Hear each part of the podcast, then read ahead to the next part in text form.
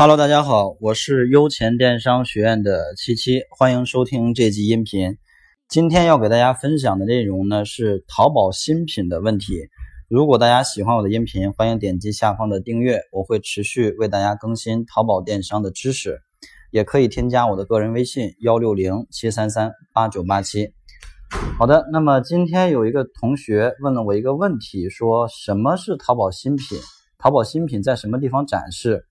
呃，首先呢，对于淘宝新品这个概念的定义，对于淘宝来讲呢，是只要你的产品是第一次在淘宝上面去发布，那么这种产品呢，其实都可以称为是一个新品。但是对于整个淘宝大环境来讲的话，新品的定义就更加广泛了。比如说，举一个例子，你上你发布的是一个连衣裙的款式，呃，但是呢，这个款式虽然说第一次是你第一次在自己的店铺去发布，但实际上呢，在你自己发布之前，已经有很多人发布过这个款式了啊，已经有很多人在你之前就发布过这个宝贝的款式，那么。这种产品其实就不能够去定义为真正的新品。其实所谓的新品，就是第一次在全网去发布，或者说你发布的时候，全网还有非常少的人去发布，而不是几几百上千人已经去发布过同样的产品了。那这种产品其实就不应该是称为严格意义上的新品。那新品的展示呢，并不是所有的类目都有新品标，但是像服饰鞋包这种。呃，更新迭代速度比较快的是有新品标的。筛选方式呢，就是我们可以在电脑端去搜索，比如说连衣裙，然后在选项里边有一个新品的标志，我们可以勾选上它。这样的话呢，搜索出来的宝贝都是带有新品标的。新品标是在我们宝贝的价格下方有一个红色的显示，显示新品啊，新品标。那说第二个问题就是我们怎么最大化的来让自己的宝贝是真正意义上的新品，并且呢被打上这个新品标。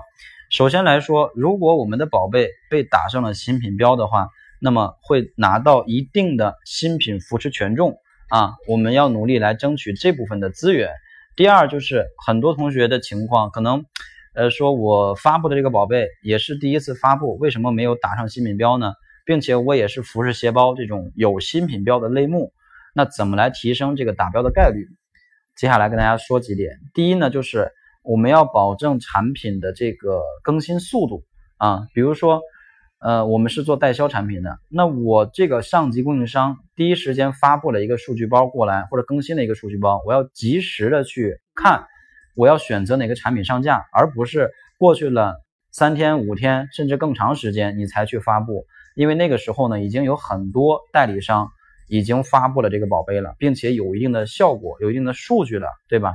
这个时候你再去发布，就很难打上这个新品标。所以速度很重要，尤其是对于代销产品的这种代销商一件代发的这种。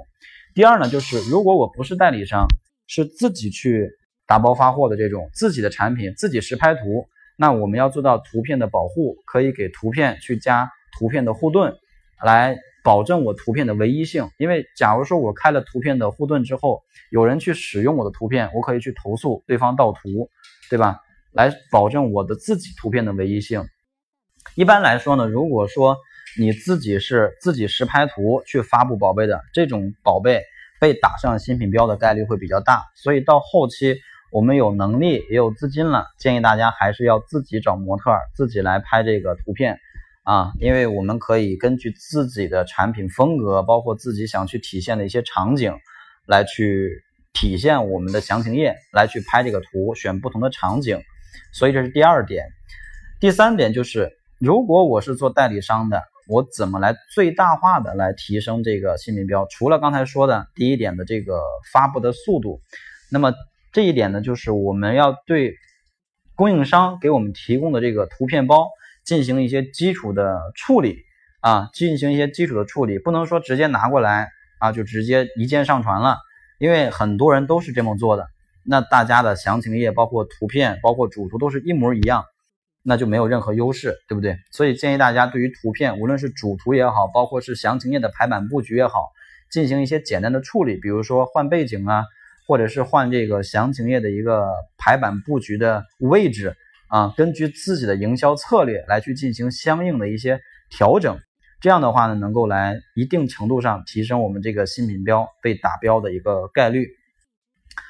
好的，那么以上呢就是今天给大家分享的关于新品淘宝新品的一个知识点，希望对你有所帮助。最后呢，大家如果想学习更多的东西，或者想咨询一些问题，欢迎添加我的个人微信：幺六零七三三八九八七。好的，感谢大家。